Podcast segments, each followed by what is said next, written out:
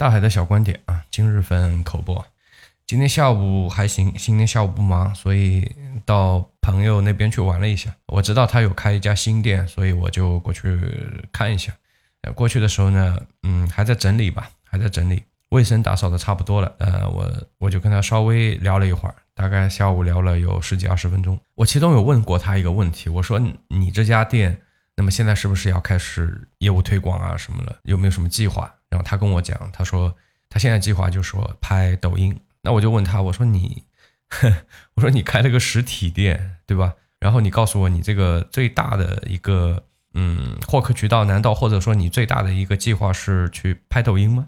他说没错。然后他就跟我举例他的同行什么什么的，也是呃依靠着开抖音啊积累了第一波客户啊，积累了第一波粉，这就让我很惊讶。实话实说，我说那既然说。你们这个店，嗯，到底是做的好与不好的主要决定性原因是抖音的话，那不就变成了谁的镜头语言表达能力好，谁的台词剧本写得好，谁的口才好，那就是谁能做得好嘛，对吧？因为他这个行业比较特殊一点，就不需要提供什么，就像餐饮一样，没有什么硬实力的，其实就是做一些。第三产嘛，就是做服务的嘛，啊，没有太大的差异。它跟同行之间的产品的同质化还是比较严重的，真的就现在很魔幻。我昨天有看一个 UP，它是哔哩哔哩的，叫就真，我不知道，我不知道有没有人跟我一样关注他啊。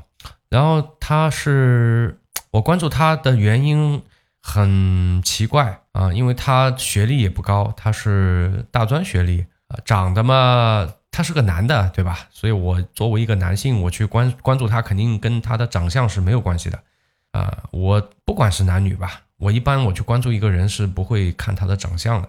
然后我就觉得他还蛮真诚的，比如说他带货的时候，他会告诉你，他说我这个你买啊，那我就能赚多少钱啊，而且就很离谱，就有些东西，呃，大概也就十块钱吧，他会告诉我们说。呃，你们买的话，我能赚五块，他会告诉我们，他能赚一半，对吧？那你还要去掉成本，去掉快递等等等等，所以就是很暴利啊。这种产品，一般的人会选择啊不告诉你，对吧？不会说的，但是他会呃坦诚不公的说，然后他还说他三十多岁了，还是个大男孩，是吧？他也很馋女女孩子啊，就是但是他他觉得他会打呼噜，所以说。嗯，他很担心自己这个睡着了就控制不住了嘛，可能很多的缺点都暴露出来，打呃，就比如说打呼噜这样的这种缺点，还可能会吵到吵到他身边的女孩子就睡不着觉。虽然说他也有些女孩子暗示他说啊，就等于说可以去他们家或者怎么样的，但是他说他一直一直没敢去，因为他会打呼噜。所以我觉得就比较轻松，就现实当中我也会比较喜欢。啊，和这样的人去交朋友会比较轻松，要就比较少的一种，你跟他们一起做事啊，或者干嘛的，我有的我有时候觉得跟这样的人一起做事，哪怕失败了，呃，我觉得也没事儿，对吧？因为本来出来混，成功是小概率，失败是大概率的，所以说没事儿。但是不不能说处处的提防着、小心着，这就会觉得很累。啊，我可能愿意把这种精力花在别的地方，也不愿意花在说提防身边的一个朋友啊什么的。我觉得，呃，我觉得这样会特别累。嗯，这可能也是我关注就真的一个原因吧。他之前在在在在在深圳啊，之前在深圳，现在好像来来杭州了啊，应该是短时间的待一段时间吧，应该不会很长时间。我看他昨天直播的时候也在抱怨说，杭州的菜太甜了。杭州我还是挺喜欢的，杭州这个城市我很喜欢。呃，有可能，有可能再再过个几年吧，再过几年我可能有这个概率啊，我可能就要回杭州去生活了。呃，也不一定，也可能回上海生活啊。但是 真的是在小地方受不了了，快待不下去了。因为之前的话，可能对我来讲的话，在我人生的前前就之前的四十年吧。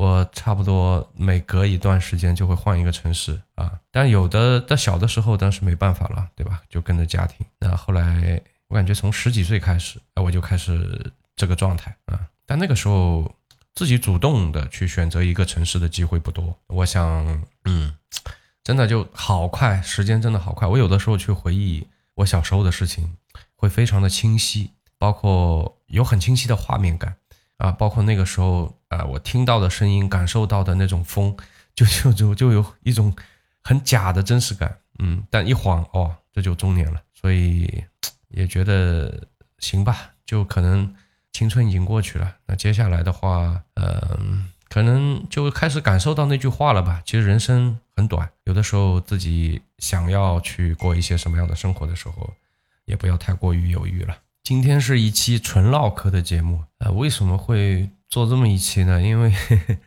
我今天是很离谱，就连主题都没想好啊，就直接摁了去录了。因为昨天我觉得我去看那个就真的这个直播的时候，我觉得很放松啊，我我我会觉得特别放松。我不管他在呃直播的过程当中，他觉得脖子有点酸，他就会拿一个那种滚滚滚滚脖子的那个，我不知道叫什么东西啊，会夹一下，夹一下，然后揉一揉这样的一个东西啊，然后给自己的颈部给放松一下。我看了也没问题，我觉得挺好。反正我也没有，我也没有专心致志的在看他的直播，大概也就是。双开的放在那里啊，我有时候会觉得，当你和一个人变熟了以后，呃，没必要说一定要非常的、非常的，他他一定要是出口成章，或者说口若悬河、思路清晰，我觉得不需要的。有时候就很自在的、随便的这么聊聊，有一搭没一搭，前言不搭后语的，没关系。我觉得这儿反而让我觉得，呃，异常的放松。所以我也想试这么一期吧，啊，效果可能会不接。但没关系，因为我我发现啊，我发现其实现在虽然说收听量不怎么样的话，但是听的都是一些老朋友。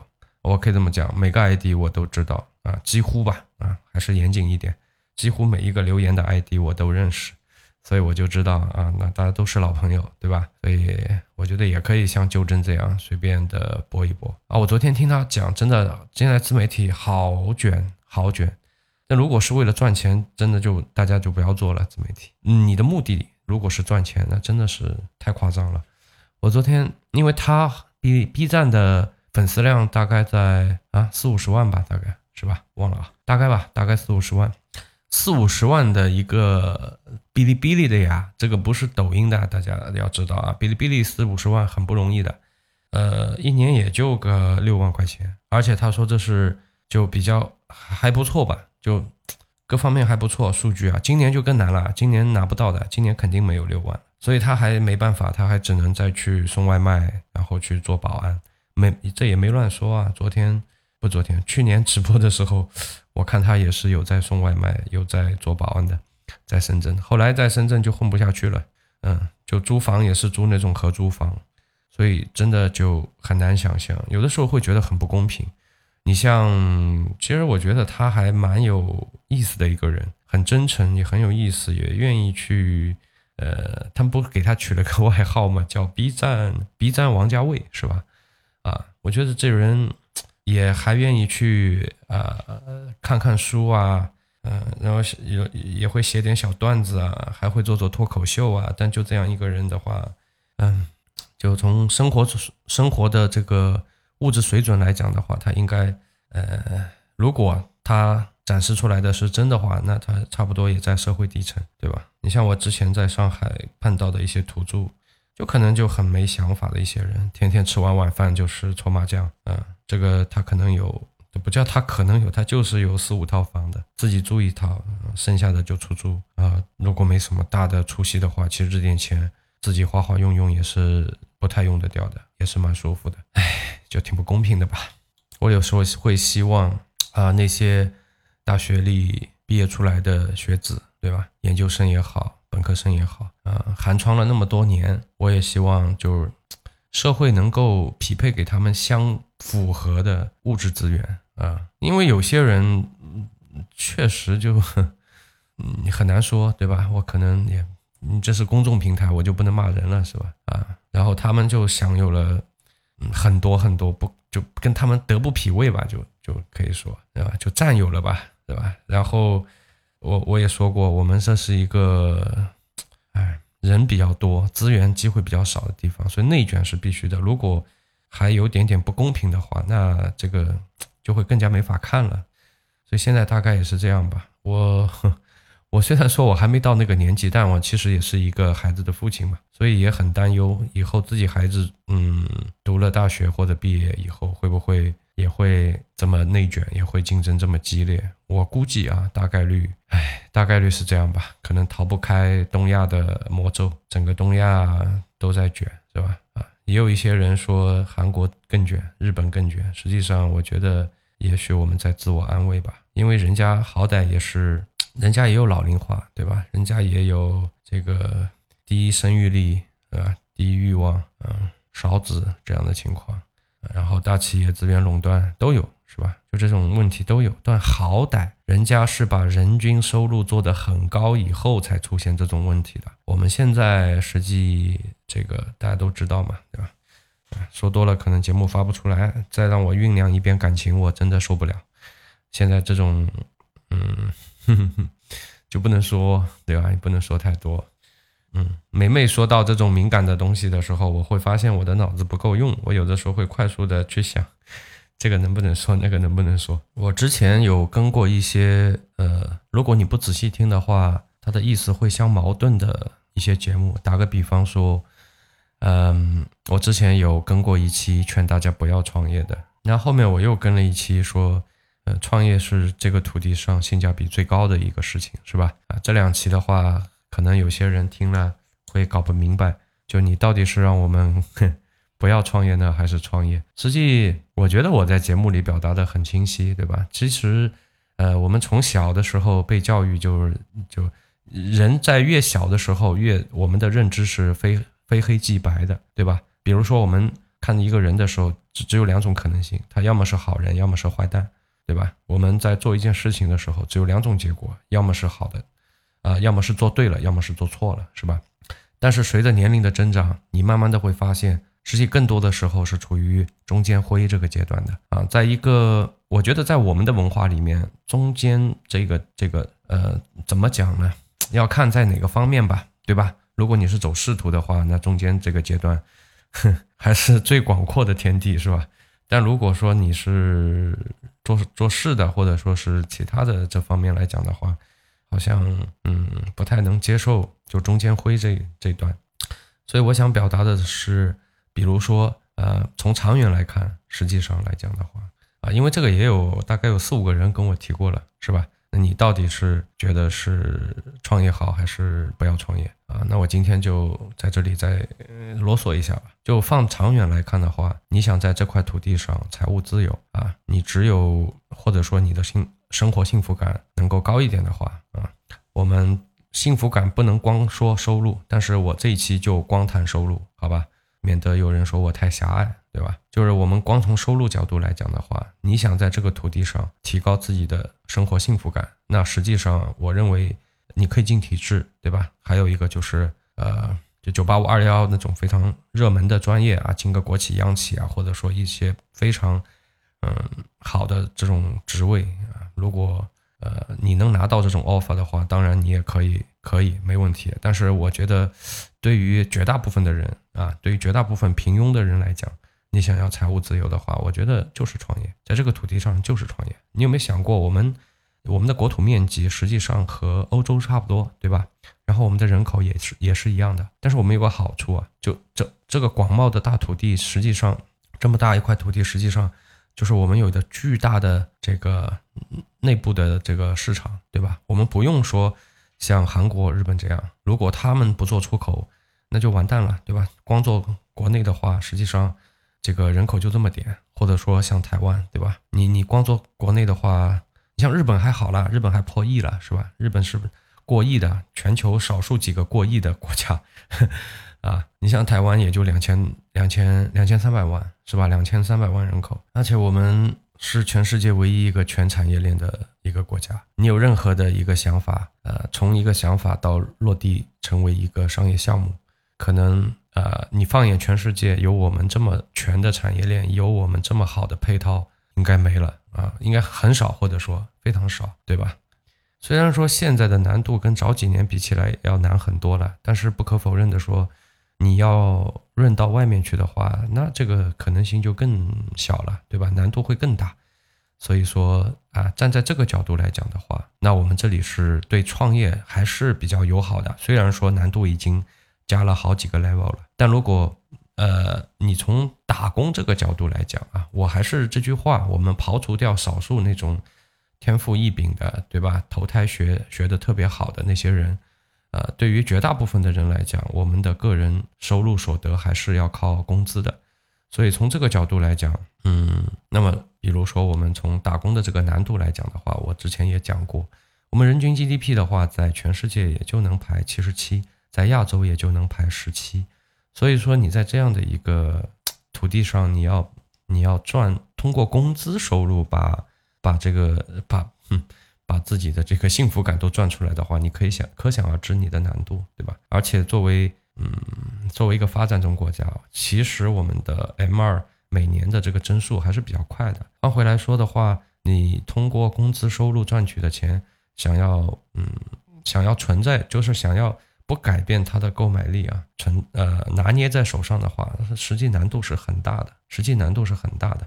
往往工作嗯工作的人，往往工作的人，他的投资理念相对于这个。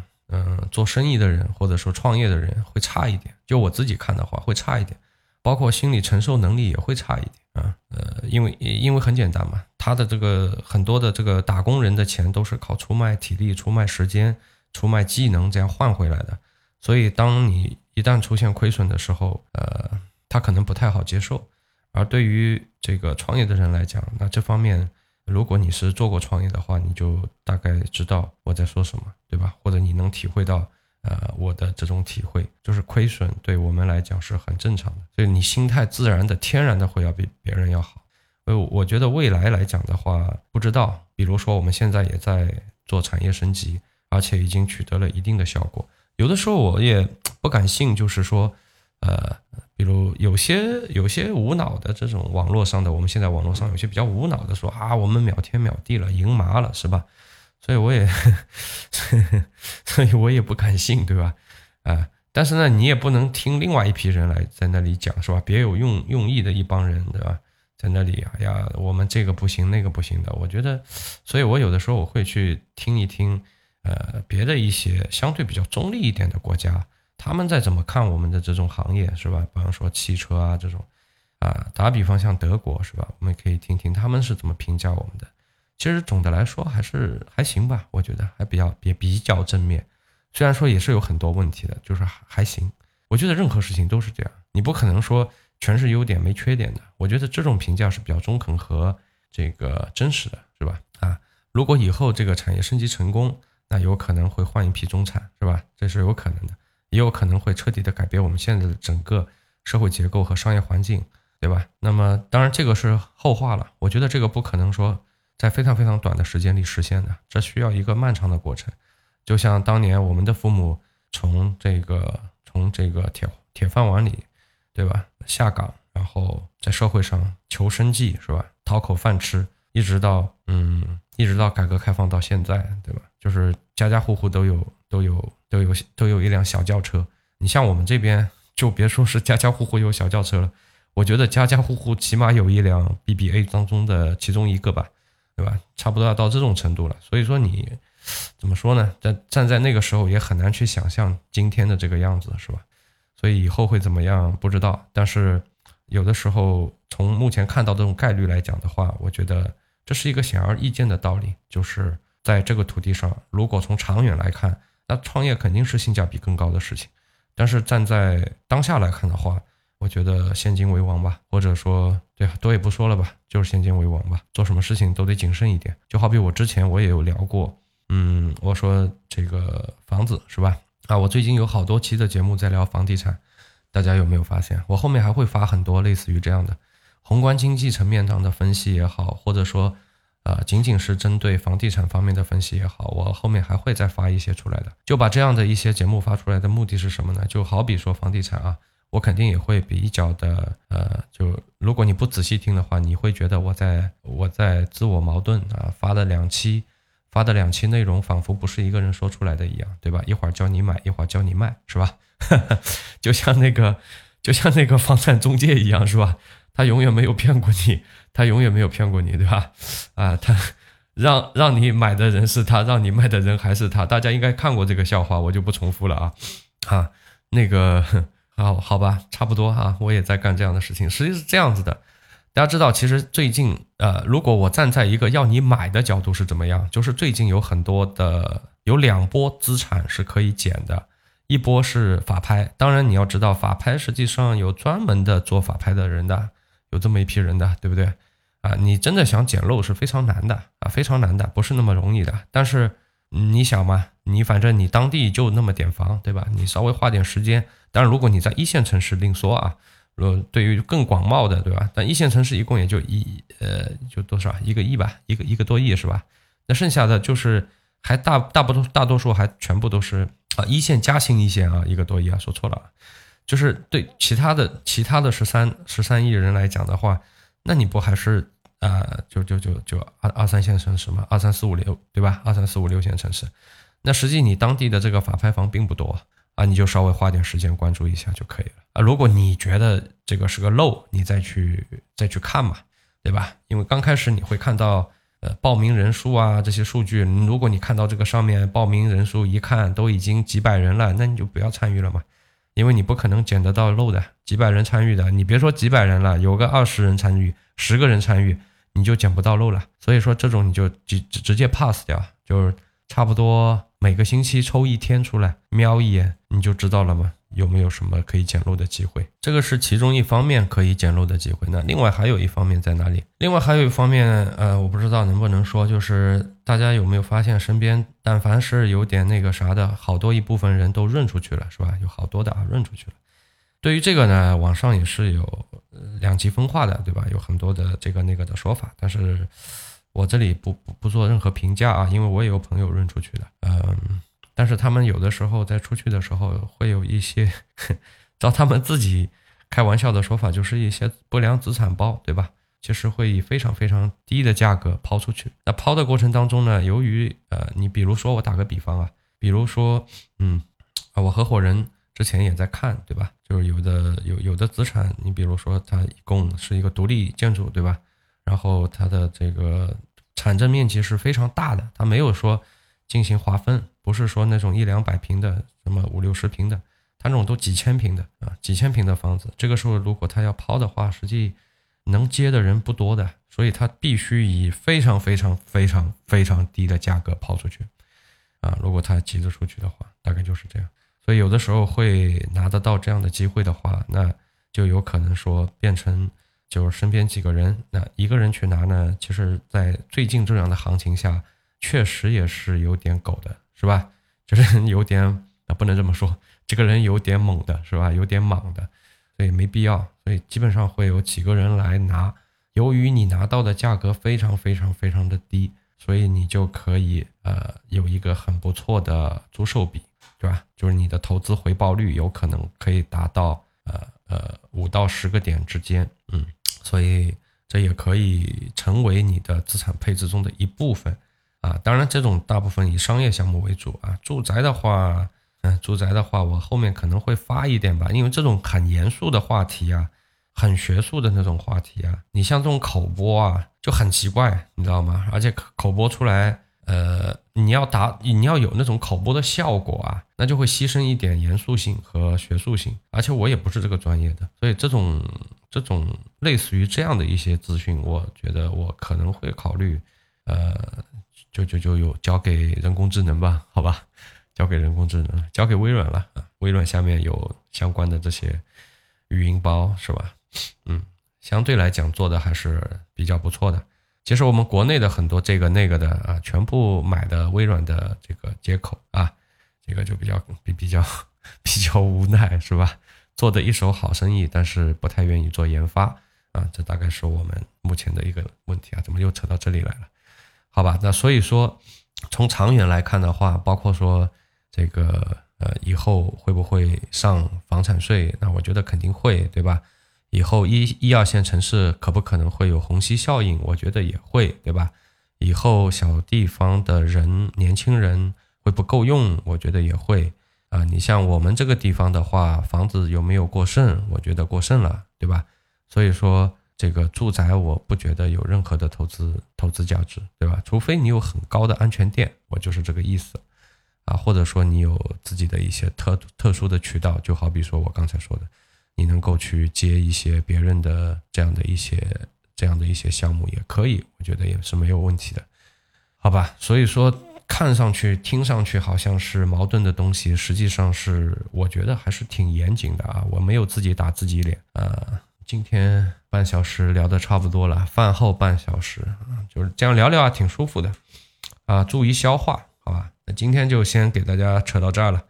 这个星期我还应该比较忙，所以会发几期我认为内容还不错啊，就我刚才说的，算是一些严肃内容，或者说是一些财经类的，就不太适合口播的吧，我觉得啊，所以发一些这样的内容啊，交给我们的微软人工智能去做了，好吧？那今天这期就先扯到这里，我是主播大海。如果大家喜欢我的节目呢，麻烦你动动小指头帮我点点赞，因为这个对我非常重要。如果想要加主播的微的话呢，C D H N 八幺八啊，这是我的微啊。今天我们就先聊到这里啦，让我们下期再见，拜拜。